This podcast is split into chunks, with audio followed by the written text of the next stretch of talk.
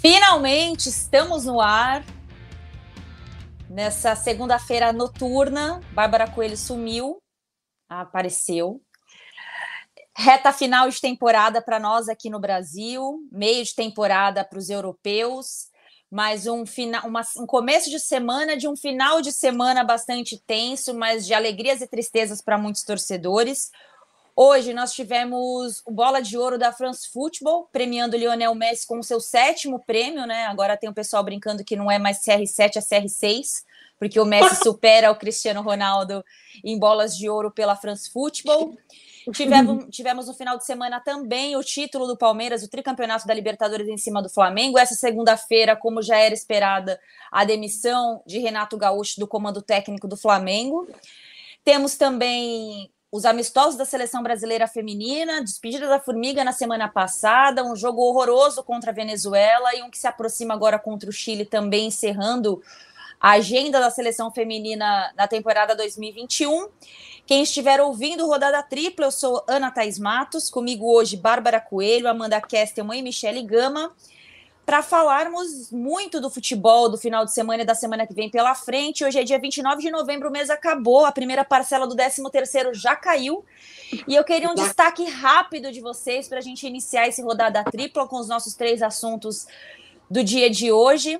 Vou começar com a aniversariante da semana, ou do mês, né, como queiram, porque daqui a pouco temos também Bárbara Coelho, que é do mês de dezembro, sagitariana. Amanda Kestelman volta de férias com a voz em dia, com o coração quente e com seu destaque inicial desse rodada tripla noturno nessa segunda-feira. Fala, Amanda. Destaque porque aconteceu sábado, né, gente? É... A gente falou algumas semanas atrás sobre o trabalho do Abel Ferreira. Eu gosto muito de ouvir vocês falando sobre o que vocês pensam sobre a eficiência desse trabalho, né? Porque acima de tudo, um trabalho que é bicampeão do torneio mais difícil do continente e traindo novamente para o Mundial é um trabalho eficiente. E eu acho que é muito legal quando a gente debate aqui, porque eu não sou fã da forma como ele joga. É assim como eu não sou fã de torta de limão. Eu prefiro doce de leite. Mas não significa que torta de limão seja ruim. Torta de limão é muito gostoso e faz muito sucesso com as pessoas. Eu acho que é o caso. Eu posso não apreciar o que é, o que é colocado para eu assistir, mas aquilo ali dá resultado, aquilo ali é bem treinado, aquilo ali é, é, é um trabalho que você vê que tira o melhor dos jogadores e, e monta um coletivo. Então, eu acho que foi um, uma, uma aula do Abel Ferreira nesse sentido. Eu nem acho que foi tão espetacular a atuação do Palmeiras, acho que foi um jogo, de certa forma, um pouquinho até chegou a ficar um pouquinho perigoso em algum momento para ele, mas parecia que em nenhum momento o, a estratégia dele ia dar errada. Contra o Renato, né, gente? É... Bola, bola cantada já há algumas semanas. É... Eu, eu acho que faltou é, ao trabalho do Renato ele entender que nem, nem todos os clubes que ele trabalhar na carreira dele, onde ele passar, ele vai ter uma estátua e ele pode realmente se abraçar nessa estátua que o trabalho é realmente tão importante quanto a figura que ele é, que é uma figura importante, mas assim, faltou trabalho no Renato. Isso ficou bem claro a forma como Flamengo encerrou essa Libertadores, encerrou essa temporada com o time empilhado de atacantes e perdendo o único título que, que ainda brigava na temporada. Mas eu acho que é isso, Abel Ferreira. Eu não acho essa torta de limão muito gostosa, prefiro doce de leite. Mas você está fazendo uma bela torta de limão muito eficiente, que agrada muita gente e, tá, e traz resultado. Está vendendo, está fazendo sucesso no mercado. E é isso aí. Parabéns. Michele Gama. Cara, meu destaque vai para o Galo quase campeão, né? E uma cena que eu curti muito, que foi a reverência do Hulk ao Reinaldo, o rei lá do, de Minas, porque eu sei que o Brasil deixou de ser monarquia há um, um tempo, mas de majestade mesmo eu só respeito dois Reinaldos. O rei do pagode, que já se foi, e o Reinaldo do Galo mesmo. Então achei bem legal. Eu venho de uma cultura onde a gente é, cultiva a ancestralidade. A gente olha para trás primeiro, reverencia os que vieram antes, para a gente olhar para frente. Então, a cena do, do Hulk erguendo o punho lá cerrado e homenageando o Reinaldo, para mim, foi o destaque da, do final de semana.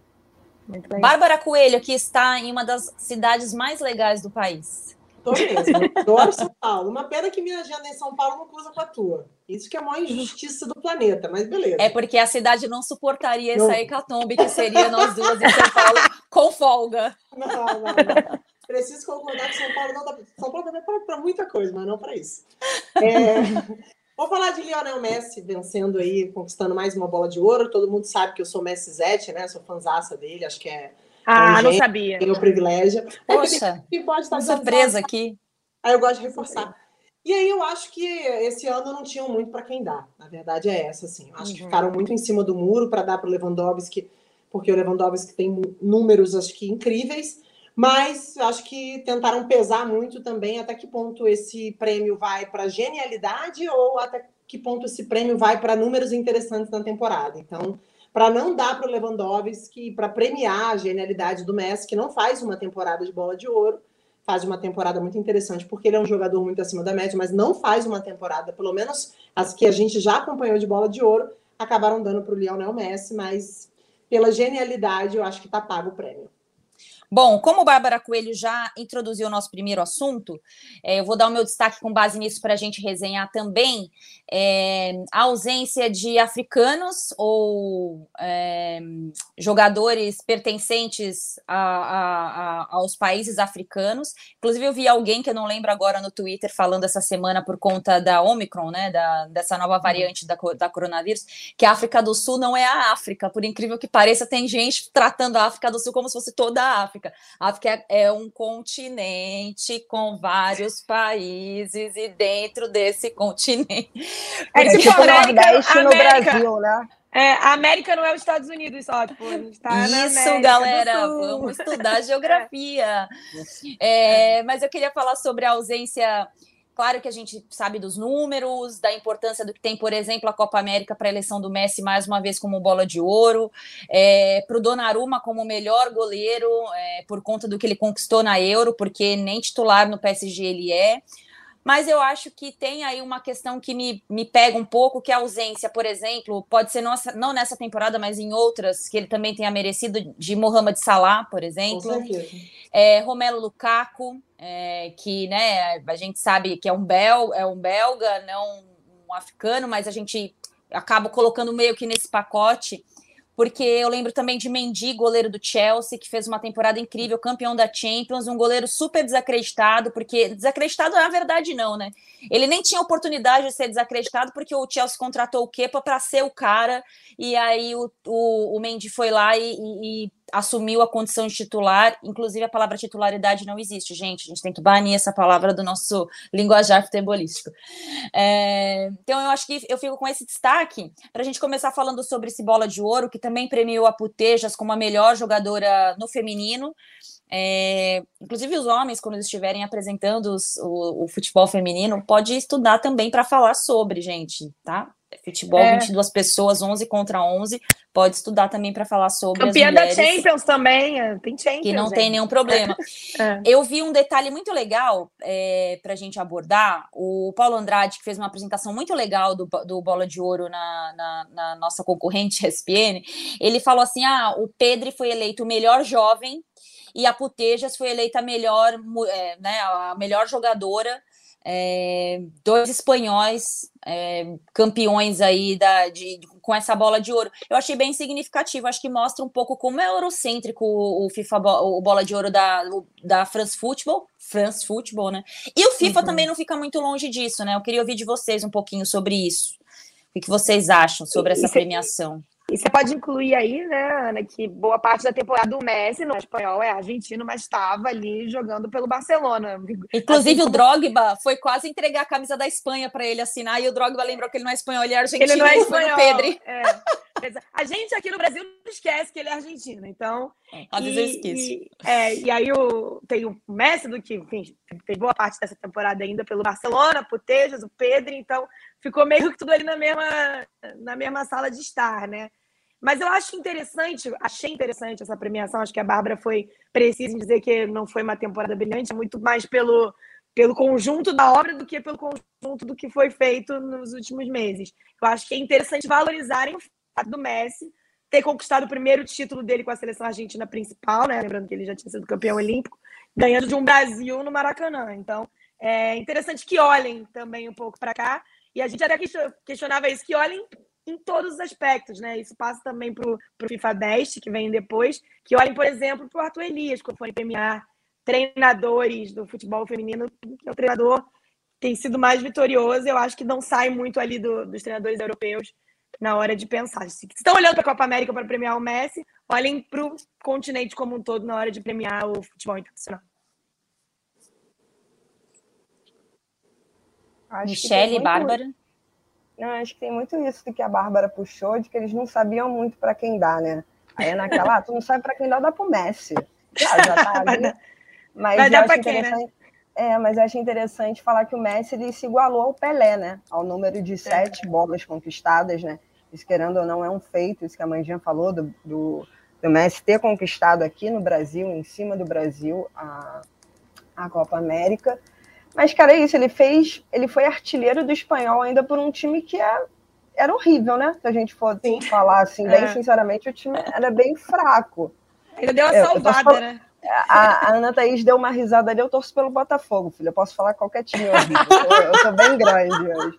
Mas eu acho que. Ai, que Senhor isso, do assim, céu. Ficou muito ali meio que tudo no mesmo patamar e, tipo, é isso, ah, vamos dar pro Messi, já tá aí. E eu acho que o FIFA The Best não vai ser muito diferente, não. É, acho que vai ser uma prévia, mas o que me incomoda é isso que também a, Ana levantou e que a gente já tinha falado no programa passado Sim. sobre esse eurocentrismo, né, do, dos prêmios. É tudo muito focado no que acontece na Europa tudo bem, a gente sabe que hoje é o, centro do futebol, mas acho que eles poderiam expandir um pouco mais.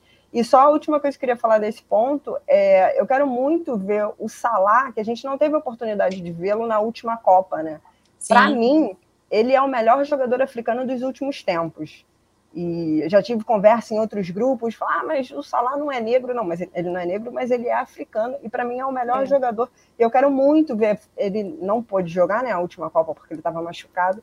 Eu acho que ele é um jogador assim esplêndido, um potencial enorme. Acho que ele tem tudo para arrebentar. E ele não é muito bem visto, hein? Acho que ainda por esse preconceito que tem.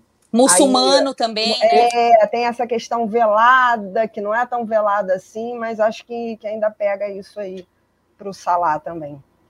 Nossa, Ô, Bárbara. Tá falando... Pode falar, amiga é, você pode concluir seu raciocínio, mas eu queria jogar uma bombinha para você, me chamou muito a atenção é, a ausência de brasileiros, né, cara? O Brasil foi lembrado só porque foi o rival do Messi na final da Copa América e o Jorginho, que joga no Chelsea.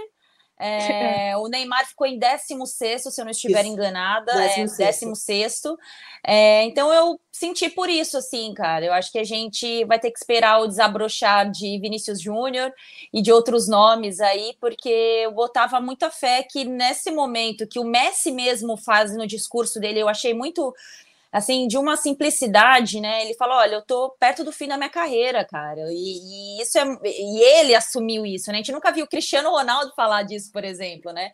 Porque ele não se vê e tem todas as chances de, de fato, jogar pelo menos aí mais uns cinco anos. Mas a gente tinha expectativa que nesse momento que Cristiano Ronaldo e Messi caminham para a parte final da carreira, o Neymar tivesse em ascensão.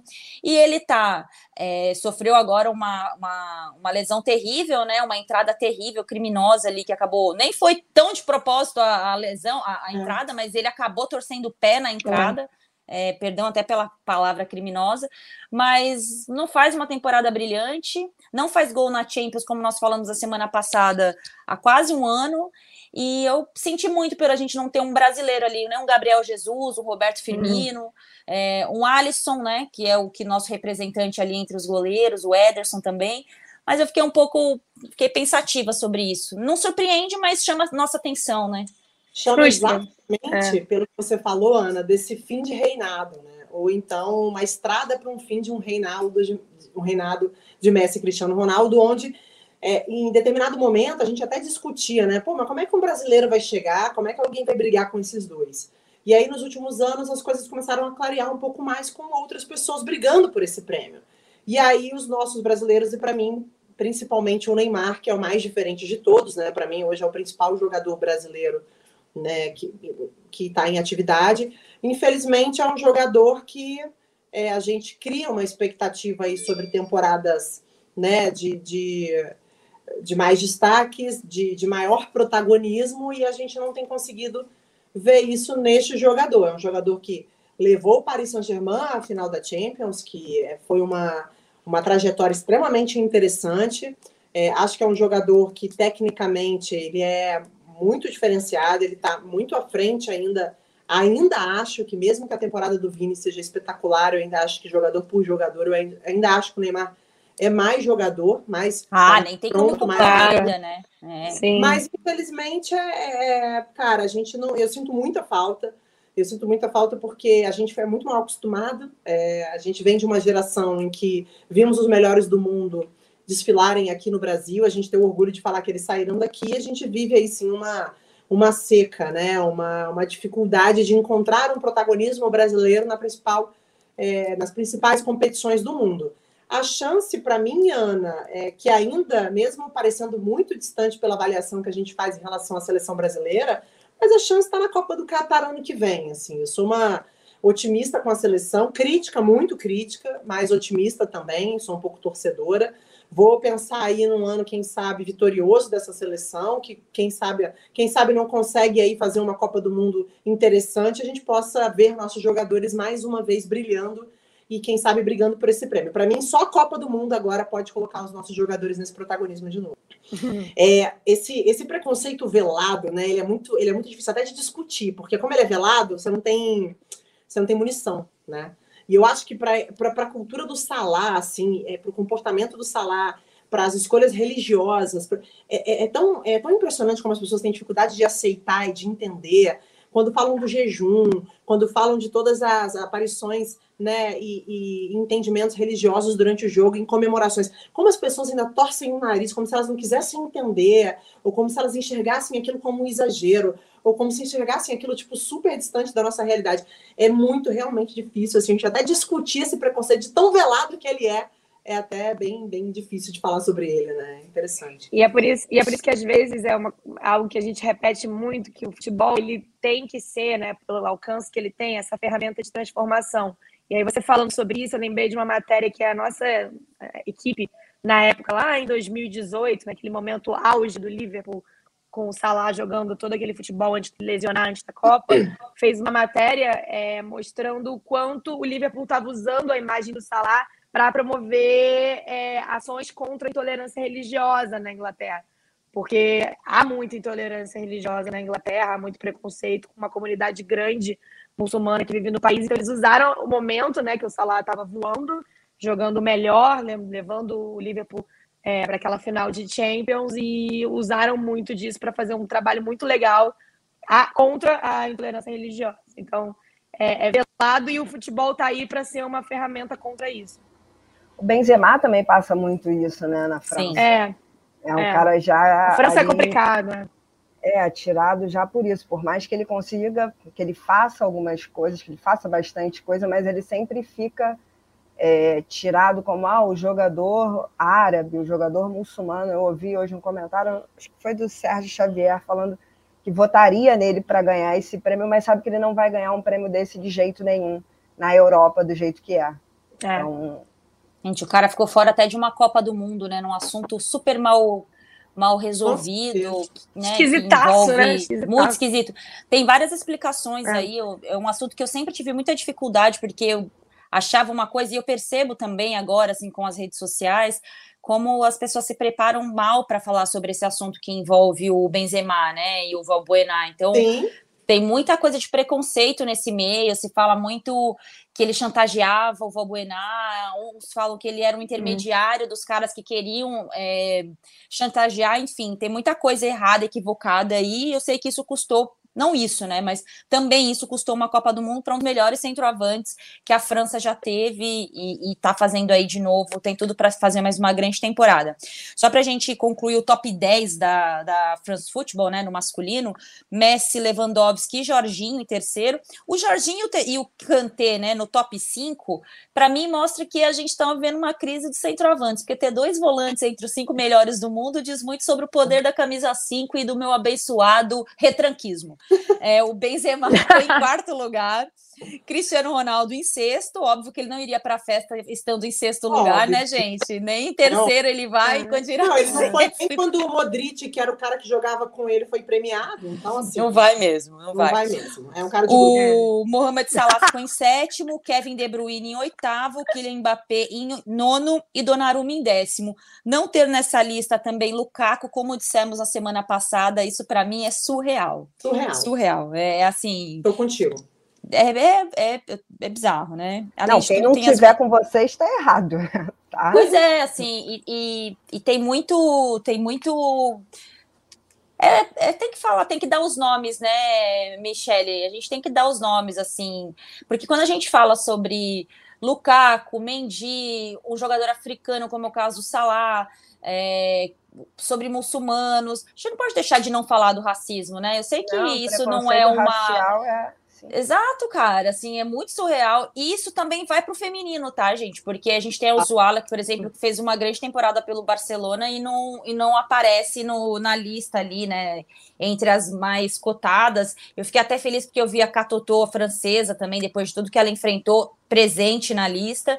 Mas não tem como não falar, não abordar por esse recorte, né, Michelle? Não, não tem como. Por mais que a gente, pelo menos aqui no Brasil, a gente tira que ah, o, o, futebol. No futebol não tem preconceito, né? O futebol é para negros e brancos, só que não, né? Nem no Brasil, nem em nenhum lugar do mundo. A gente sabe que um jogador negro, é, por mais que o futebol, pelo menos aqui no Brasil, tenha muito mais protagonistas negros, assim, né? Se a gente for pegar na história e atualmente também, mas é sempre um estigma de que tem que fazer o dobro, não é só na sociedade. E quando o cara erra, o cara é taxado logo pelo que ele é, pela raça, para onde ele, de onde ele vem. E o Lukaku ele sempre dá umas entrevistas muito boas falando isso. Ah, quando eu ganho, eu sou o jogador que representa a Bélgica. Mas quando eu perco, quando eu dou um passe errado, eu sou o jogador de origem congolesa que se naturalizou belga.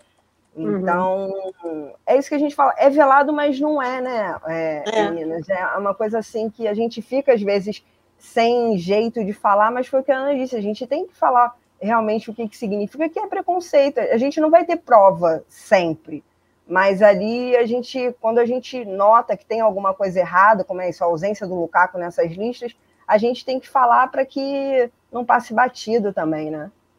E Mi, sabe uma coisa que você está falando, eu estou pensando aqui, é dar nome às coisas, né? Assim, é, tem coisa que tem nome. Isso, ah, esse comportamento ele é machista, esse é. comportamento Tem é uma série no Fantástico que tá, acho que acabou agora, mas que estava rolando isso, né? Dar nomes, o que Dar é, nomes, cara. O nome é. disso é tarismo, racismo, é, homofobia, tem que dar nome. A gente tem alguma, algumas coisas da sociedade ah, mas esse assunto é delicado. Irmão, delicado é pele de bebê, é pêssego. não, não, tem nada de, de delicado. Polêmica é porém no cachorro quente, né? É isso. É, é. Michelle, eu não sei se foi Ai. você que postou. Eu estava querendo falar com você, aí hoje eu acabei falando com a Rafa, porque eu já não sabia se a Rafa tinha postado a entrevista da Jamila com Mano o Mano. Né? Não sei se foi você.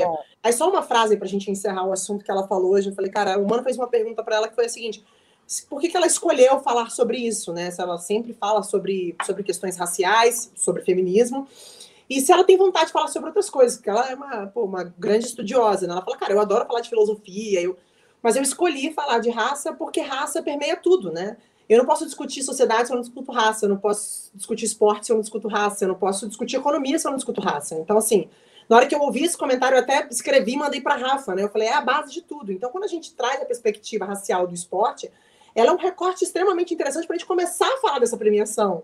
Não é que a gente, né, ô Michelle, eu acho que não é que a gente queira falar, a gente também quer, mas eu acho que a gente, para começar a discutir essa premiação, a gente tem que passar pela, pela, pela, pelas discussões raciais. Então, isso ficou muito na minha cabeça hoje o dia inteiro. Assim, eu falei, gente, isso, isso é óbvio e ainda um pouco distante às vezes para a gente de entender, e por isso que muitas vezes a gente interpreta como algo velado, que não é, né? Às vezes a gente mesmo tem dificuldade dentro do nosso privilégio de enxergar isso como, como, como, como, como racismo, né? Dar nomes às, às situações que acontecem. É interessante, assim, te ouvir, ouvir a Jamila mais cedo, conversei muito com a Rafa também, é realmente, assim, acho que a base da discussão, ela sempre vai, vai ser racial.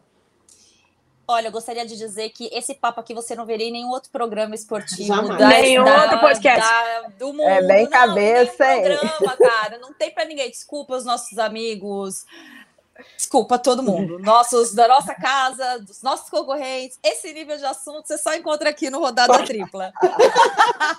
Só bem. É, só para não deixar passar também, a, a, a Alexa Putejas, eleita aos 27 anos também é, bola de ouro da, da France Football. É, me, também foi melhor jogadora da, da Europa nesse ano. É, ela superou a Hermoso também do Barcelona, Sam Kerr do Chelsea, graças a Deus que superou essa. É, a graças a Deus. Graças a Deus. É, a Marques, Chamada malaça, né? que ficaram nas cinco primeiras posições, né? Fora que assim, eu achei muito legal na, na parte dela, assim, ela dedicou as companheiras de clube ao pai que faleceu, e aí sobe para receber o prêmio com ela, a mãe e a irmã. Aquilo para mim me pegou tanto, gente, porque é, eu fui recebi uma premiação em 2013 e a primeira pessoa que eu quis e que estava comigo na, é, na época foi a minha mãe e a minha irmã, porque elas viram toda a minha trajetória, né? Elas viram tudo, acompanharam tudo de perto. Claro que tem os nossos amigos, a gente lembra dos nossos colegas, mas achei muito legal. E fora que ela estava pleníssima ali, né? Falando sobre o futebol feminino, e eu achei legal porque cada vez mais a gente fala de futebol feminino a partir de uma visão técnica e não só, só bem entre aspas, pela questão de gênero. É, a Liga Espanhola é uma liga que tem se fortalecido a cada ano, né? Elas foram é, finalistas de Liga dos Campeões, a seleção espanhola está evoluindo muito, é uma das apostas para a próxima Copa do Mundo, já tinha uma grande expectativa na Copa de 2019. Então eu fiquei muito feliz assim de, de mais uma vez, acho que os dois últimos prêmios, se a gente for lembrar do prêmio da, da, da Rapinoe, ela falou muito sobre a questão da, do gênero, né? Como era importante falar sobre isso naquele momento e como foi importante a, a, a mensagem da, da, da Rapinoe. Para hoje a gente falar de questões técnicas, né? E, e, evoluir sem perder um viés de gênero, porque a gente fala de raça, né? Aquilo que a gente aprendeu, raça em uhum. primeiro lugar, a gente não pode deixar também de falar sobre a questão de gênero, porque é um recorte importante nosso no esporte cada passo que a gente dá como mulher dentro do esporte não é um privilégio que a gente conquista. Eu falei isso na transmissão do jogo da formiga, é, da, da, da despedida da formiga da seleção, que toda mulher pioneira ela não fala sobre o bem individual, ela não fala por ela, ela fala pelo bem coletivo, né? Então, acho que esse foi, essa para mim foi o, a o meu recorte desse prêmio feminino esse ano. Vocês é. querem completar com alguma, alguma coisa em relação a isso? Não, eu só legal. queria falar essa questão que você disse da família, puxando um pouco para o assunto da formiga. Ah, seria legal a Pia também, né, ter se ligado nisso. A ah. Celeste, pela primeira vez, pegou um avião, aí a Pia me coloca 15 minutos, eu tenho o maior respeito pela Pia, sei o belíssimo trabalho que ela faz, que ela já fez. Não, não foi é... legal. Mas, cara, assim, ela está desrespeitando um pouquinho ali a instituição do povo brasileiro, que é festa, e que é festa de despedida. Festa de despedida é uma coisa muito séria no Brasil. E, pô, é. pô, pô, uma sacanagem. Vamos falar sério, botar 15 é. minutos. O que a gente mais queria era um gol da Formiga, só para ela poder ir para a torcida e tudo. E as meninas fizeram o máximo ali. Eu fiquei bem chateada com a Pia. Não, não escuto mais ela tocando ao seu Valença, nada não, porque é. não, não legal, não. A gente adora. Mas a, Nossa, já não aguentava mais dado... antes disso. Agora, é. então. A gente, ela já tinha dado o cartão de visitas e a gente comentou muito sobre isso, né? Antes da Olimpíada, que ela não tem apego, e isso não é uma constatação sem opinião, não, é uma constatação bem crítica, porque eu acho muito ruim. Que conectar com o povo brasileiro não é só através da música, entender um pouco da nossa história. E, e, a história do futebol feminino brasileiro é uma história de muita luta, de, de, muita, de muito peso. Então, ela não tem muito apego por isso. E a própria não convocação da Cristiane, da forma que foi feita, é, com muita tranquilidade, né? Olha, não tá, não acho que é importante, não vou levar, sem muito, sem muito querer dar explicação por que, que não ia levar a morte da história dos Jogos Olímpicos no futebol entre homens e mulheres. Então ela já tinha deixado claro que o apego dela não tá ligado ao apego da nossa história do futebol feminino, que eu acho muito errado. Diga-se de passagem. Conectar com, com o povo brasileiro através da música é uma forma, mas tem que entender um pouco a história, né? E fiquei bem triste também quando eu, quando eu assisti e vi que ela não teve esse apego e esse, e esse entendimento do que estava acontecendo ali. É mais do que não ter o apego, é não entender o que estava acontecendo ali na frente. Uma pena mesmo. Sempre que acontecem essas coisas, eu fico pensando é, no entorno, né? Putz, não é possível que não tenha ninguém para dar um toque. Eu sempre penso oh, isso. Assim. É, eu sempre, gritar, penso, sempre acontece uma coisa muito absurda. Eu falo, cara, eu tenho uma amiga. Uma amiga, né? É, é isso. Eu tenho uma amiga pra caramba, para não usar um palavrão. Eu espero que se eu for muito sem noção, alguém vire para mim e fala bem assim, pô, amiga, se liga. Então, assim, acho que mais aí, do né, que apego, não teve ninguém para dar um toque nela, né, cara? É, é, um pouco estranho isso, assim. Faltou uma sensibilidade absurda. Quando ela não ia entrando no jogo, eu falei, cara, não é possível. Sabe quando você tá vendo a televisão, você fala assim, não, tem uma coisa muito errada aqui. Já foi um descaso danado da própria CBF com a, com a despedida. Né? Aquilo a gente já estava chateada é. pra caramba. Ingresso caro, pouca divulgação, mas a gente não esperava muita coisa, mas, pô, na despedida da formiga a gente esperava alguma coisa, a gente não espera nada. Qualquer carinho a gente estava vendo palma, essa é a verdade, né? Sim. Mas nem carinho teve. Aí, beleza. Aí na hora do jogo, cara, cara não tem ninguém para dar um toque, pô, falar, amiga, poxa, dá uma moral aí, né? É o mínimo que a gente pode fazer. Porque nada do que a gente fizer aqui hoje é o suficiente para agradecer o que essa mulher fez pelo esporte brasileiro. Hum. Então, assim, é, eu fiquei extremamente incomodada e me causou uma dúvida, assim, da relação dela com esse grupo, cara. Sinceramente. Eu tô, eu... Tô, eu, tô, eu tô com a pulga atrás da orelha. Eu não, cara, eu saí muito bolado desse jogo. Você vai até uma coisa muito, uma coisa muito estranha acontecendo aqui com essa mulher, não é possível. Não é possível. Eu tenho o mesmo sentimento é isso, que você. Né, é. Tem, tem, o mesmo sentimento que vocês em relação a isso, o seu sentimento, Bárbara. Eu acho que tem muita gente que não entende, né? A gente até está entrando um pouquinho no assunto da seleção brasileira antes da gente ir para a demissão do, do Renato. É, eu, tem muita gente que não entende quando a gente questiona as decisões da Pia a partir do momento que ela não convoca a Cristiane, como se o problema fosse ela não ter convocado a Cristiane. O problema foi a forma Mas... como ela não convocou a Cristiane. É, é isso que, que, me, que me atenta, assim. Ela podia não ter convocado, por exemplo, a Bia Zanerato, eu ia questionar da mesma forma pelo viés técnico, pela baixa que a seleção brasileira teve, né? E sentiu falta, porque ela levou jogadoras que dentro do esquema dela não conseguiram finalizar gol na, na Olimpíada. E as pessoas, elas, elas é, recortam como se a gente tivesse algo. Ah, porque você é amiga da Cristiane. Não é por isso. Ah, porque você não gosta da Pia. Também não é por isso. Porque as pessoas usam muito a régua individual de cada uma para medir a ética das pessoas, né? Então eu já tinha escutado essa conversa quando a Pia foi convocar, foi, foi contratada para treinar a seleção.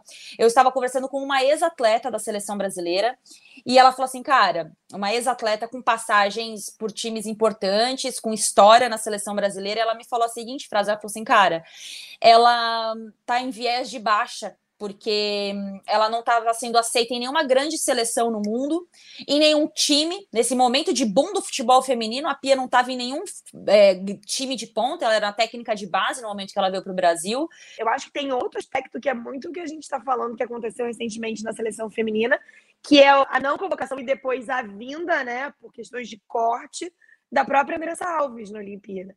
Você Sim. vê ali internamente uma mobilização das jogadoras mais antigas para mostrar, olha, Andressa Alves é importante nesse grupo. Tem até a própria cena da Marta, que podia fazer três gols naquela partida, pega a bola e dá para Andressa Alves, Ana voltou. Ana vai lembrar tá, desse viés, né?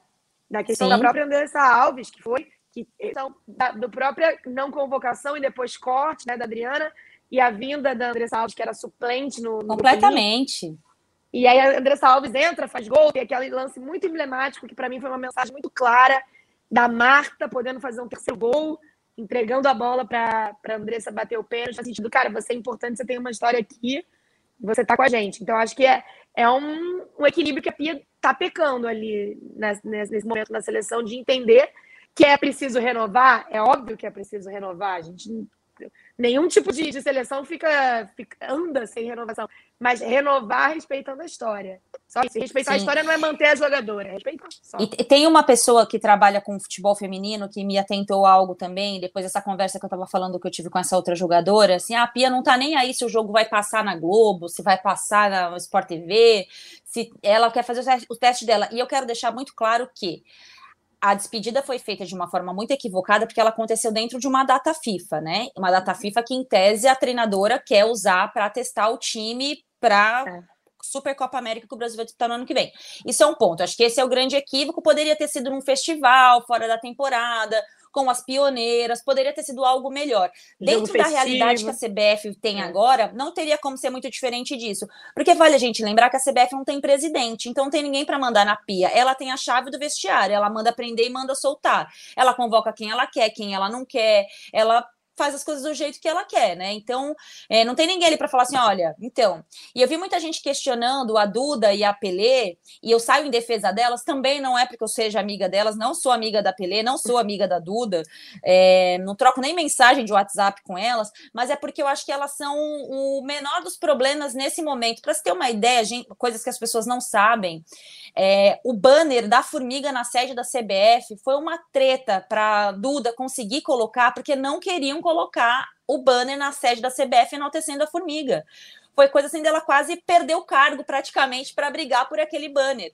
Meu Deus. Então, assim, as pessoas não têm noção do que está acontecendo. Então, é muito fácil você atacar quem está ali na linha de frente sem você, ignorando o que está acontecendo no contexto da, da, CBF nesse momento. Então, quando a Babi fala assim, ah, é, poxa, não tem ninguém para dar um toque na pia, cara, não tem, né? Porque acho que nem a Exato. Duda tem costas para chegar e falar: olha, então, é a despedida dela, a gente só tem esse jogo para fazer a despedida dela, então vamos fazer da melhor forma possível. E a melhor forma possível é: a mãe dela veio lá da casa dela, nunca tinha andado de avião para é. ver a despedida da filha. É um jogo contra a Índia, é, né, número 57 do ranking. Ingresso foi. A gente fez um, uma questão do ingresso caro, deu tudo errado. Vamos minimizar o erro. Então, eu acho que faltou essa comunicação e faltou sensibilidade sim da Pia, cara. Se ninguém falasse com ela, e outra informação que eu tenho é que as jogadoras que. A Lisandra até falou isso na transmissão, e depois duas pessoas me falaram também que tinham três jogadoras no aquecimento, quatro no caso, e nenhuma delas era formiga. Aí alguém falou: então, são seis substituições, se você fizer as três e a formiga não entrar, ela não se despede hoje aqui nesse jogo. Então, imagina o mico, imagina o mico. Não, muito ruim, cara, muito ruim. Assim, eu tô muito chateada, tô muito descrente do trabalho da Pia. Espero estar completamente equivocada. Espero que quem sabe de futebol é ela, não sejamos nós, né? Porque nesse momento eu mais desacredito do que acredito no potencial dela como técnica da seleção. É. Tá Lembrando que quarta-feira tem Brasil e Venezuela, Brasil e Chile dessa série de amistosos é o amistoso que eu considero em tese mais difícil. A seleção jogou muito mal contra a Venezuela, muito mal contra a Índia e a, o Chile por ser, eu acho que uma, um adversário melhor. Oxalá o Brasil joga um pouco melhor porque está jogando muito mal. É e com a Ivana Fuso, que entrou muito bem no jogo de ontem. Espero que ela tenha mais oportunidades, porque toda jogadora que entra bem no time da Pia não joga mais, vide a Adriana. Né? Então vamos esperar que ela tenha mais chance para Ivana, que entrou muito bem, jogando com a Marta ali, com a Giovana Queiroz. Bom, vamos para o assunto, o terceiro assunto, o terceiro e último do nosso rodada tripla. É... Cara, tem assunto para a gente falar dessa final de Libertadores. A gente tem três ou mais recortes para falar dessa decisão que deu o tricampeonato ao Palmeiras, com o trabalho do técnico Abel Ferreira. É, Palmeiras vai disputar mais um Mundial de Clubes, né? Um Mundial que é um calcanhar de Aquiles aí, é, piada dos rivais, é, possibilidade de enfrentar o Chelsea, mas lembrando que tem ainda aquele jogo dificílimo que é a semifinal, e foi onde o Palmeiras caiu no último Mundial. A notícia quente de hoje é a demissão de Renato Gaúcho. Hoje, quando eu fui fazer o encontro com a Fátima Bernardes, o pessoal lá da. Os, os meninos da portaria, né, os seguranças, é, eufóricos para falar: e o Renato vai treinar, vai treinar, não vai? Eu falei, cara, ele não pode ir para o banco contra o Ceará no Maracanã, pela honra dele, né? É, porque, assim, por mais que ele tenha errado muito, tem uma questão aí de um treinador que foi campeão com o Grêmio, é um cara que tem uma história no futebol como jogador. Ele seria massacrado no Maracanã diante do Ceará, né? Acho que os torcedores iriam cair de porrada ali, né? Falando na cabeça dele. E acho que aquele comum acordo que a gente viu tanto nessa temporada se acelerou aí a véspera do jogo com o Ceará para a demissão do Renato Gaúcho num ano complicadíssimo para o Flamengo, né, Amanda? Um ano que o time eu acho que tinha que pelo menos beliscar uma dessas três possibilidades de título grande, né? Libertadores, Brasileiro ou Copa do Brasil. E no final das contas, me parece um time confuso, cansado e que não é só o Renato Gaúcho o problema, mas acabou caindo para o colo dele nessa demissão de hoje. O que, que temos de bastidores, informações e opiniões sobre essa demissão? É porque fica a cara dele ali na beira do campo com a mão na cintura sem saber o que fazer, no fim das contas, né? Mas não é só ele. O, o protagonismo do, da temporada do Flamengo não pode ser só do, do Renato, até porque a diretoria do Flamengo é uma diretoria que, quando dá tudo certo, gosta de estar ali presente. Tô esperando, acho que todo mundo está esperando para ver o que vai ser dito. Eu até antecipo para você, Ana Thaís, uma coisa que eu acho que você vai gostar de ouvir. Você vai Opa! comigo. Bastidores da queda. Não, é, não, é nem bastidores Porque da sempre queda. só aparece depois que cai. Ninguém apurou antes, cara, como é que estava o treino do Renato Gaúcho, só depois é que ele é demitido. É bastidores do pós-queda, porque a gente já, já falou disso algumas vezes aqui, lembrando como é, esse trabalho de futebol do Flamengo é, pode ser multiplicado pelas escolhas de treinadores. Eu acho não, pelo que soube, vai ter excursão na Europa. Vai ter. Ah, mentira! a, a, ideia, a, a, pelo que se entende, né? Enfim, tem essa questão aí ventilando do galhado, é porque vão ter. Tem um orçamento sendo definido para ir atrás desse treinador, que já entenderam que vai ter que ser maior do que foi, né? naquela época da primeira excursão que não deu lá muito certo. Mas eu acho que o Renato, ele é punido, ele é, cai. Não, é, aquela fina, a final de sábado, ele estava ali naquela beira do campo porque ninguém quis fazer uma terra arrasada por existir aquela final. Porque a Libertadores do Renato foi show. É só você ver os resultados que ele teve em não tanto em futebol, mas em resultados. Foi, foram goleadas em mata-mata, passou sem sustos por uma semifinal, pegou uma chave razoavelmente melhor do que a outra chave, né? Mas ele fez uma Libertadores até a final muito tranquila. Ele cai pelas escolhas dele no Campeonato Brasileiro e pela eliminação muito pífia para o time do Alberto Valentim, para o Atlético Paranaense no Maracanã. Então, a, eu acho que faltou uma, um planejamento de ou a gente muda antes, ou a gente vai parecer que está só fazendo isso porque ele perdeu a Libertadores. Mas o Renato não está caindo porque não caiu, né? Não saiu do Flamengo, porque perdeu de 2 a 1 um para o time da Ferreira, para o Palmeiras, que foi melhor e foi campeão no, no jogo do Estado Centenário. Está caindo pelo conjunto da obra e, e, pelo óbvio, né, gente? A gente já falou isso aqui no Rodada Triplo. Flamengo não tem uma jogada, não tem um padrão do jogo. O Flamengo é uma zona. O Flamengo do Renato, e não é, é. Obviamente, tem as questões de bastidores que vão pipocar agora, a gente já está acostumado com isso, ah, porque o treino não é agradável. Isso aí também faz parte, mas assim, não precisa do bastidor, né, Ana, né, Bárbara, né, Mi? Pra gente já falar o que a gente falava. Não tá jogando nada. É simples. Ele tem um, um baita elenco na mão e não tá jogando nada. E me chama a atenção uma, uma resposta né, que eu vi do Renato depois do jogo, onde questionam, né? E muitas vezes de forma irônica, faz parte do jogo. Ele vinha com a ironia há um tempo atrás, agora ele encara a ironia, né? Sobre ter os 200 milhões na mão e não conseguir ganhar o título. E ele fala, e eu achei aquilo tão surreal que eu queria, queria realmente, aquela coisa que você falou da pia, amigo, sério que você acha isso? Que alguém perguntasse pro Renato, que ele falou, ah, o time titular do Flamengo só jogou 10 minutos porque o Felipe Luiz saiu. Tá respondida a pergunta do elenco de 200 milhões. Então, realmente, eu acho que nem o Renato entendeu direito o que estava acontecendo. E eu acho que o Flamengo agora, eu falei isso com você, né, Ana, no fim de semana, entra num processo muito difícil no futebol brasileiro, que é renovar, mexer em peças de times vitoriosos. Esse Flamengo foi bicampeão brasileiro e campeão da Libertadores nos últimos três anos. Então, esse time é um time vitorioso, um time com história cravada no clube, time que a torcida tem um carinho. Mas esse time ficou bem evidente que vai precisar passar por um processo de renovação, porque é, título, medalha é para a história, mas não segura o jogador né, no alto nível. Eu acho que essa é a mensagem que fica nessa final de Libertadores e nesse fim de temporada do Flamengo. E, galera, agora essa diretoria do Flamengo tem, olha, a gente está 30 de novembro, né? 29 de novembro. Eles têm tempo para planejar 2022, não tem mais nada para fazer esse ano. Vamos ver como é que eles vão agir com o tempo, porque, do, porque sábado tem eleição, e aí é realmente começar a planejar e ver o que eles vão fazer com o tempo. A situação permanece no comando, é isso? É muito difícil que mude. Assim, vai ter uma eleição, vai, há uma oposição, há uma oposição um pouco mais ferrenha, uma oposição um pouco mais branda, mas assim, mesmo com a perda do, do, do título da Libertadores, mesmo com a vitória do Palmeiras, é muito difícil. Se o Flamengo ganhasse a Libertadores, se especulava que ia bater mais de 80% dos votos. Então, é um colégio eleitoral muito pequeno, né? Não, não, diz muito sobre o tamanho da torcida do Flamengo, o colégio eleitoral votante, mas é muito difícil que o Landim não ganhe. Então, ele vai ter tempo aí para planejar o futebol. A gente Michele e Bárbara, queria jogar uma, um assunto na mão de vocês, né? Como a demissão do Renato é o assunto mais quente do dia, né? É... Eu acho que a gente culpa muito o técnico e é justo, porque né, ele é um centralizador do que, e um, um Ele é o que move aquilo para dar certo ou para dar errado.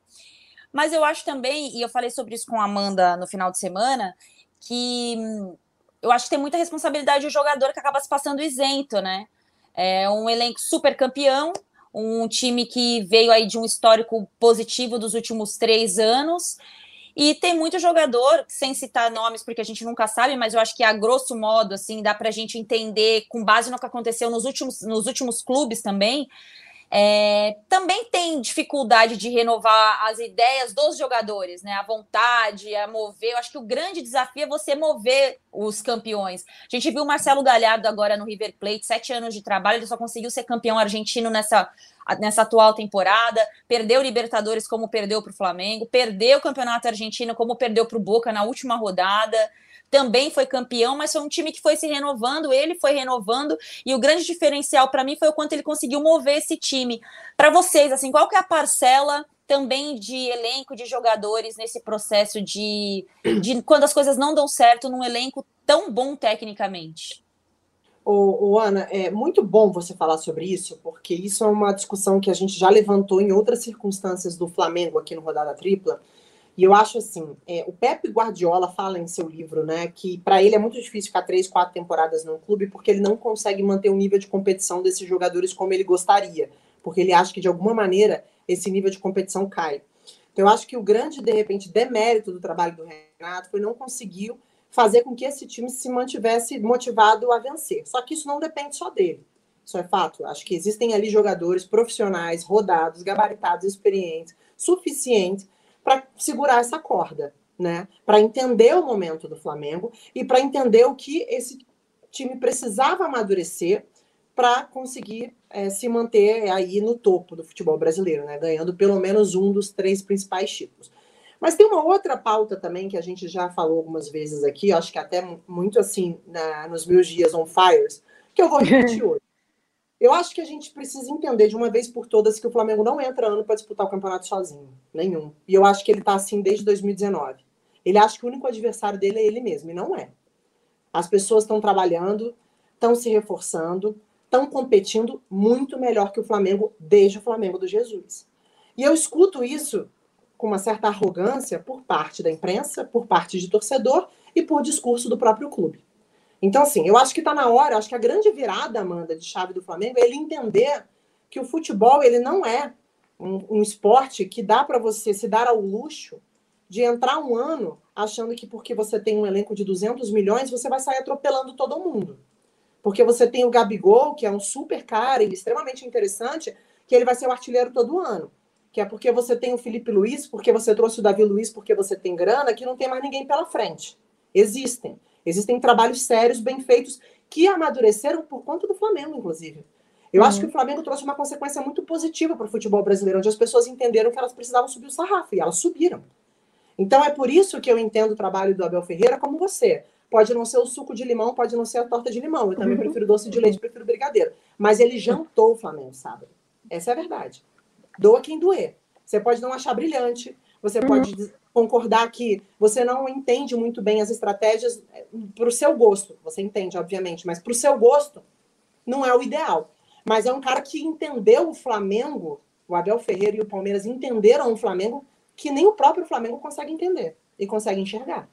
Então, assim, eu acho que o maior amadurecimento do Flamengo, para mim, desse ano para o próximo, é entender que ele tem adversário.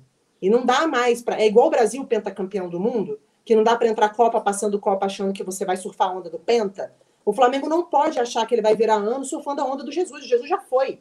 Agora é outro trabalho. São personagens muito parecidos, mas outro trabalho. Isso para mim assim, para mim é a lição do ano. Cara, eu converso com pessoas que ainda tentam dizer para mim que o Palmeiras não merecia ter ganho essa final. Assim, eu não consigo oh. conversar com as pessoas. Uhum. Porque as pessoas estão tratando o Palmeiras como se o Palmeiras fosse, desculpa, o libertado do Paraguai. O Palmeiras. As pessoas não viram o jogo, né? O Palmeiras tem jogo, elenco né? muito bom. O Palmeiras tem um trabalho consolidado. Que loucura é essa? Tinha um adversário do outro lado e parece que não tinha, cara. Você conversa com pessoas, parece que, ah, é o Palmeiras, o Palmeiras é muito pior que o Flamengo. Da onde? Da onde? Que temporada pior que o Palmeiras fez que o Flamengo, cara?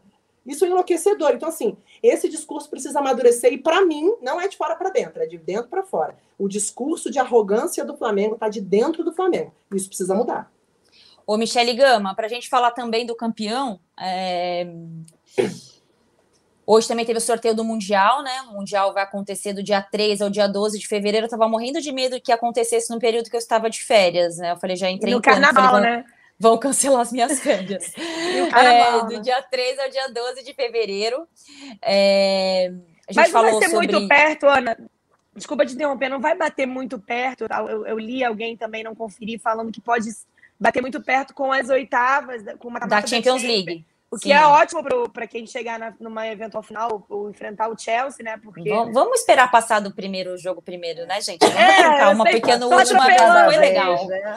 Vamos ficar não, tranquila, assim, calma. É o tipo de informação que me chamou a atenção. Nossa, pode ser que o, o Chelsea não, não veio com todas as pernas e todos os pés, para independentemente de quem passe, né? Não necessariamente é, o, o, clube brasileiro, o Palmeiras, enfim, não tô querendo secar, não, cara. A gente quer ver um bom jogo na final do Mundial, mas interessante ter esse, essa questão da Champions perto, né?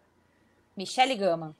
Torcedores, calma, né? Esse aí, um passinho de cada vez. Mas pegando um gancho nisso que a, que a Bárbara falou, é isso de se respeitar, né? Com quem que você está jogando.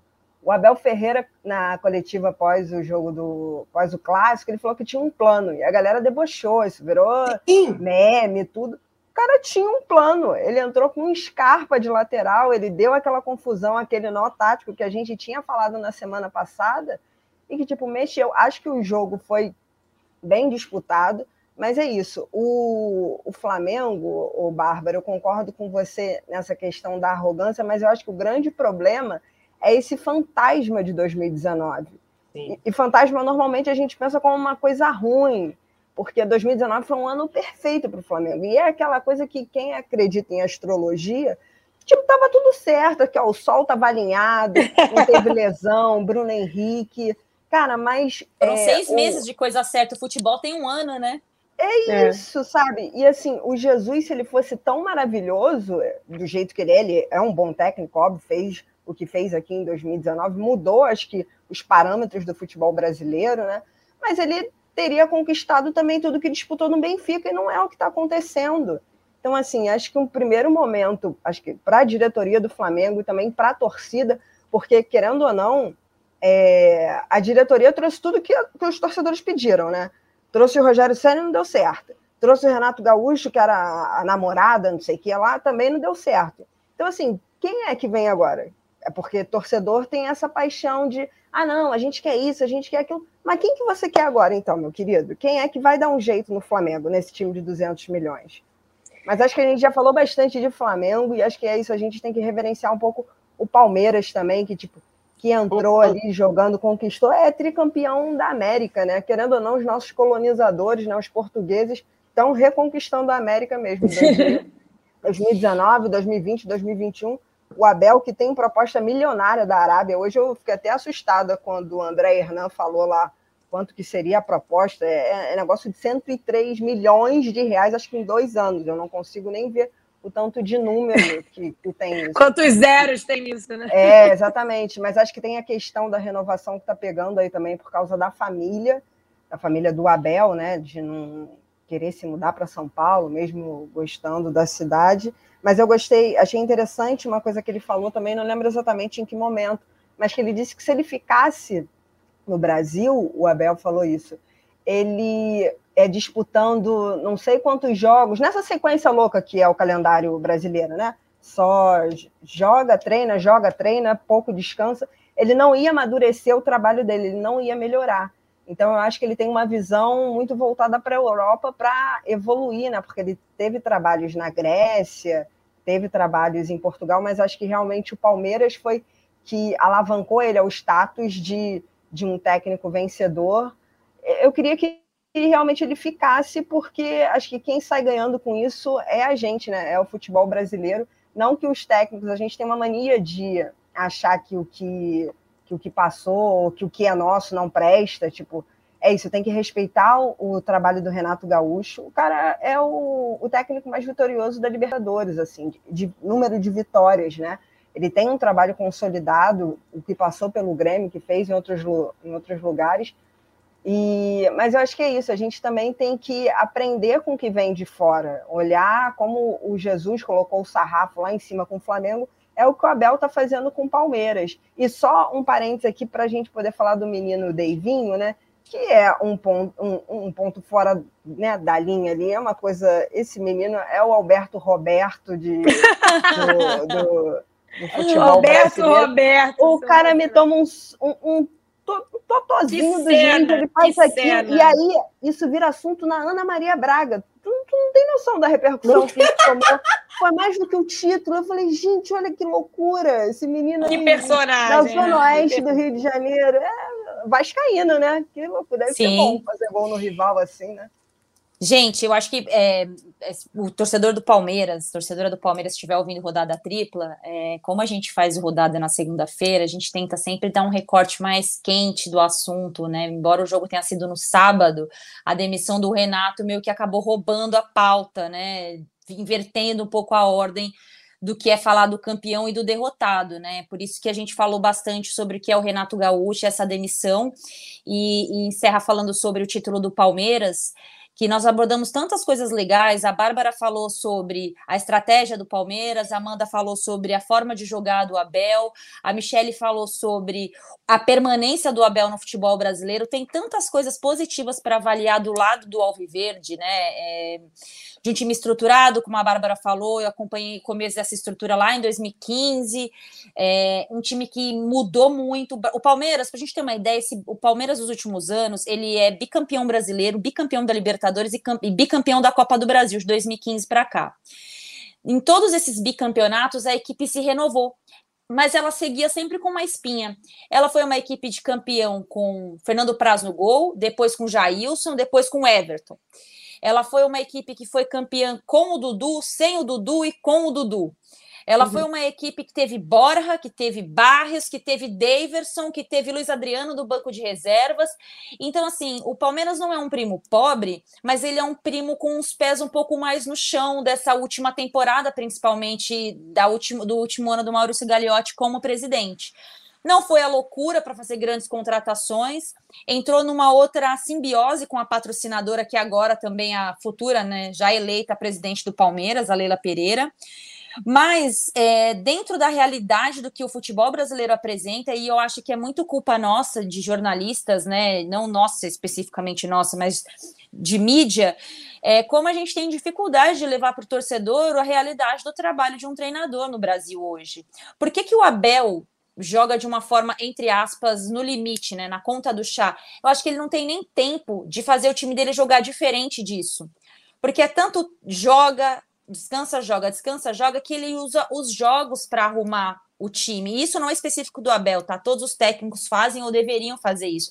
Eu vou dar um exemplo. Nesse final de semana, Corinthians Atlético Paranaense, o Alberto Valentim é, fez uma alteração na lateral do, do, do Atlético Paranaense todo mundo falou, poxa, mas põe o cara que tá bem, não sei o quê. Ele falou, cara, eu não tenho esse cara para decisão da Copa do Brasil, então eu preciso colocar esse cara no jogo do Campeonato Brasileiro, pensando como ele vai se apresentar na Copa do Brasil. Então, como a gente fala do, do, do Abel, dentro da convicção dele de futebol, a gente já falou sobre isso aqui algumas vezes, eu já falei sobre isso algumas vezes, o quanto ele é inquieto.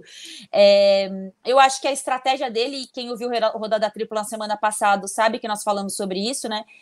a estratégia do Abel de ter a humildade de anular o adversário fez toda a diferença.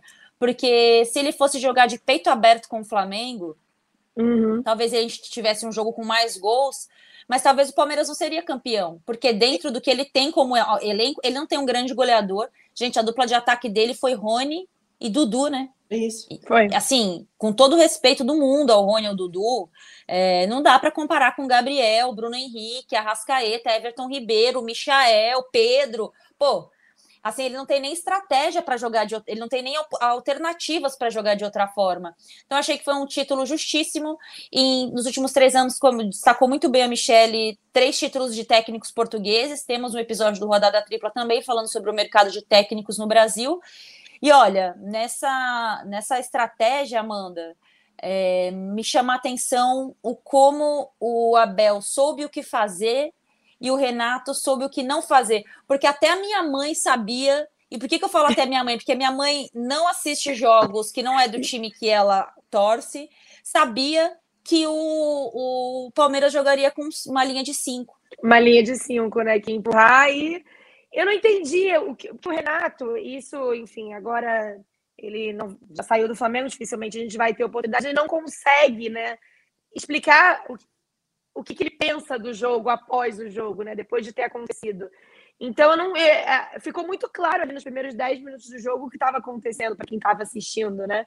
A estratégia que o Abel tinha, tinha implementado e ainda funcionando logo nos primeiros minutos de jogo, que colocou o Palmeiras ali numa situação mais confortável para o primeiro tempo. E eu não consigo entender a estratégia do Renato de empeneirar, né, um, um, um atacante atrás do outro e não conseguir dizer, não, não conseguir mostrar o que ele quer. Então, eu acho que foi a vitória do treinador com, como ele gosta de fazer, né, botar a mão assim na cabecinha, com um plano bem claro na cabeça dele, os dois dedinhos assim em cima das é, orelhas. Coração quente, outro... cabeça quente, é, coração cabeça quente, é. cabeça quente, outro... coração gelado, uma coisa assim. É, é. E o outro com a mão na cintura, olhando para o lado sem saber o que fazer e chamando o Kennedy para entrar no jogo. Eu acho que é, é basicamente o retrato dessa final de Libertadores. E eu acho que é, eu, eu fico pensando no, no treinador Renato Portaluppi, no Renato Gaúcho, porque ele vai eu odeio esse termo, porque parece que a gente está falando de um pedaço de papel que você vai jogar. Vai precisar reciclar muito. Eu acredito até se eu fosse coach da vida dele, se eu fosse amiga dele, eu faria para ele tirar um tempo para ele reencontrar, porque eu acho que o casamento dele com o Flamengo, que todo mundo achou, né? Falo até eu achei que pudesse dar super certo, foi um grande fracasso onde ele sai bastante desgastado para o mercado em geral. Um treinador que há pouco tempo era cotado para substituir eventualmente o próprio Tite, né, gente? Eu acho que o Renato sai muito desgastado. Eu tava drogada quando eu achei isso. não, mas você não foi a única. Eu tava bêbada, né? drogada. Você não, não foi a única. Mas aí, mas aí o Renato vai ter que voltar pra mina de fé, né? Vai ter que ir lá pro Grêmio e voltar, pegar o Grêmio. A mina de fé. Curtiram a, a referência, né? Foi preciso aprender, não foi preciso perder. É. Pra aprender a valorizar. O quê? Quem, quem, quem? Esse caso, a mina de mina fé. De fé. Esse caso do Renato com, com o Grêmio é a mina de fé. E o Flamengo, que agora vai ter que superar, como bem disse a Michelle, o Jesus. Jesus já foi, gente. Jesus não vai voltar. É um Fernando Diniz está aí, Amanda. Opa, bom nome. Ótimo nome. Opa! Fernando Diniz está aí. Opa! Ai, ai, ai. Senhor Rapidamente, Bárbara Coelho, quem vai ser o novo técnico do Flamengo? Fernando Diniz. Michele Gama. Ah, estão Galhardo. Eu acho real. Amanda Kesselman. Vilas Boas. Eu voto em Adenor Leonardo Bach. E quem vai seleção? Encerrar. E quem vai pra? Esquece! Encerra. Encerrou a tripla. Encerra. Quem... Não, eu quero saber quem é a Ana Thaís. Não, eu tô curiosa porque a Ana Thaís vai botar na Copa do Catar com essa informação. Não. Pelo Quem vai de Deus. ué? Ah, Ah, ué. Pensei que era Pia. Beleza. Deus me livre. Só quero mandar um Também. beijo aqui pro pessoal do Twitter, o eu quero falar Wanderson. Gente, também. tem gente assistindo a gente, parece que não. Vocês acham que ficam falando É. essas bobagens, acho que ninguém tá assistindo a gente. O Wanderson falar- colocou assim: assistindo o primeiro debate pós-sábado com rodada tripla, concordando e discordando. Foi interessante a parte rubro-negra. Ê, molecada! é! Bandinho, tamo junto, Bandinho. Tamo junto. Tamo Ana, junto. eu só quero falar uma coisa aqui rápida, juro que eu não vou me alongar, mas sobre a sua participação na Fátima hoje. Acho que é muito favor. legal a gente ver o trabalho, o nosso trabalho sendo reconhecido. E só existe a gente mesmo para falar sobre isso, porque infelizmente a gente não vê na boca dos nossos pares, né? Os homens que trabalham com a gente reverberando o nosso trabalho, falando sobre ele, destacando, né? As coisas que a gente faz. Eu fiquei muito feliz porque o Everton é um cara demais, né? Você, poxa, teve a oportunidade aí de, de, de falar sobre o trabalho dele, né? Você cobriu o Palmeiras durante muito tempo e vinha assim de uma forma tão genuína, tão especial, num dia tão importante assim para ele, né? É. Ele nem precisava fazer aquilo, então Sim. me senti ali muito orgulhosa de você. Acho que o Everton não precisa de fazer nenhum elogio para a gente reconhecer o seu trabalho. Mas eu acho que quando vem de alguém com o tamanho do Everton, com tudo que ele tem feito no É. futebol brasileiro, é para confirmar o que você tem entregado aí para o esporte brasileiro e te agradecer aí pelo seu trabalho, que é muito inspirador, não só para gente que trabalha com você, mas para muita gente, tá? Tô muito orgulhosa Ai, de você. gente. Foi ai, muito tô legal. preparada. Foi muito legal. Eu vou aproveitar aqui e compartilhar. Foi uma, foi uma, uma declaração genuína mesmo, né? Sem nenhum Super, tipo de. super. Foi, saiu dali dele na hora. Foi combinado, Ele não, gente. É óbvio que Não, não. E aí, E aí, Bárbara Coelho, a Ana Thaís ficou na dúvida se postava o vídeo. Óbvio, posta esse vídeo. Eu ia Posta. postar esse vídeo em Não, porque as assim, ó, o que eu fiquei pensando ali, eu vou fazer um bastidor aqui, eu fiquei pensando muito. Primeiro, vão achar que eu tô me autopromovendo. Ah, É, segundo, eu fiquei emocionada de verdade, porque a gente toma tanta porrada, né, cara? A gente toma tanta Uhum. porrada no dia a dia aí, e aí quando vem um elogio desse, eu fiquei emocionada porque quando os caras que vivem o dia a dia do futebol entendem e, e- e do jeito como ele entendeu, e ele não é o único, eu me sinto assim muito feliz mesmo, né? Por isso que eu fiquei emocionada ali na hora, eu achei que as pessoas fossem falar, ah, não é isenta, tá emocionada, ficou lágrimas. maravilhoso. Então é isso, né, gente? A gente sabe como as, as nossas cruzes, né? As cruzes que a gente carrega, né? E que bom que você Exato. falou com a Amanda e a Amanda mandou você postar. Não, ela Não, até baixou o vídeo pra mim. Dei bronca Não, nela. Porque a gente fica muito nessa dúvida do quanto a gente, a gente tem que confirmar ou mostrar ou falar sobre Síndrome o da nosso trabalho. impostora, né? A, é, a gente se boicota muito e você não, não, não poderia se boicotar nunca num dia incrível pro, pro seu trabalho, pro seu reconhecimento, tá? Amamos você, fiquei orgulhosa É. pra. Vou falar só um palavrão hoje. Ei, Fiquei emocionada com você. Eu vi depois que eu tava gravando. aí, galera. Aí eu comecei a ver, eu falei, ai, cara, que legal, que incrível ver o reconhecimento do trabalho dela assim. Fiquei foda, amiga, parabéns. Tem Obrigada, que se gente. mesmo, mostra. É nós por nós, é isso aí. É Eu por tenho nós. muito essa Sim. frase, Mi, eu falo muito pra elas. Se a gente não fizer Sim. nossa alta propaganda, ninguém faz pela gente. Ninguém faz. Pelo contrário. Bom, gente, queria agradecer. Foi uma das melhores edições do Rodada Tripla hoje. Estou muito feliz com o que a gente conseguiu entregar, falando sobre o, o Bola de Ouro da FIFA, da, da, da France Football, falando sobre nossos recortes sociais aí dentro do futebol, avaliando aí Renato Gaúcho, o super título do Palmeiras. Queria agradecer Michele Gama, Amanda Kestelman, que retornou de férias, Bárbara Coelho, nossa edição de Bruno Mesquita, coordenação e produção do nosso super Rafael Barros e a gerência de André Amaral. Lembrando que o Rodada Tripla volta na próxima semana. Manda mensagem pra gente, interaja com a gente a partir de agora, toda segunda-feira, às 7 horas da noite, e depois nos principais tocadores de podcast. E eu tô só de olho na galera que não coloca nosso podcast no top 10 do Spotify. Ah. Eu estou com ciúmes! É, sou dessas também. Tchau, gente! Tchau, a gente vê tchau. tudo.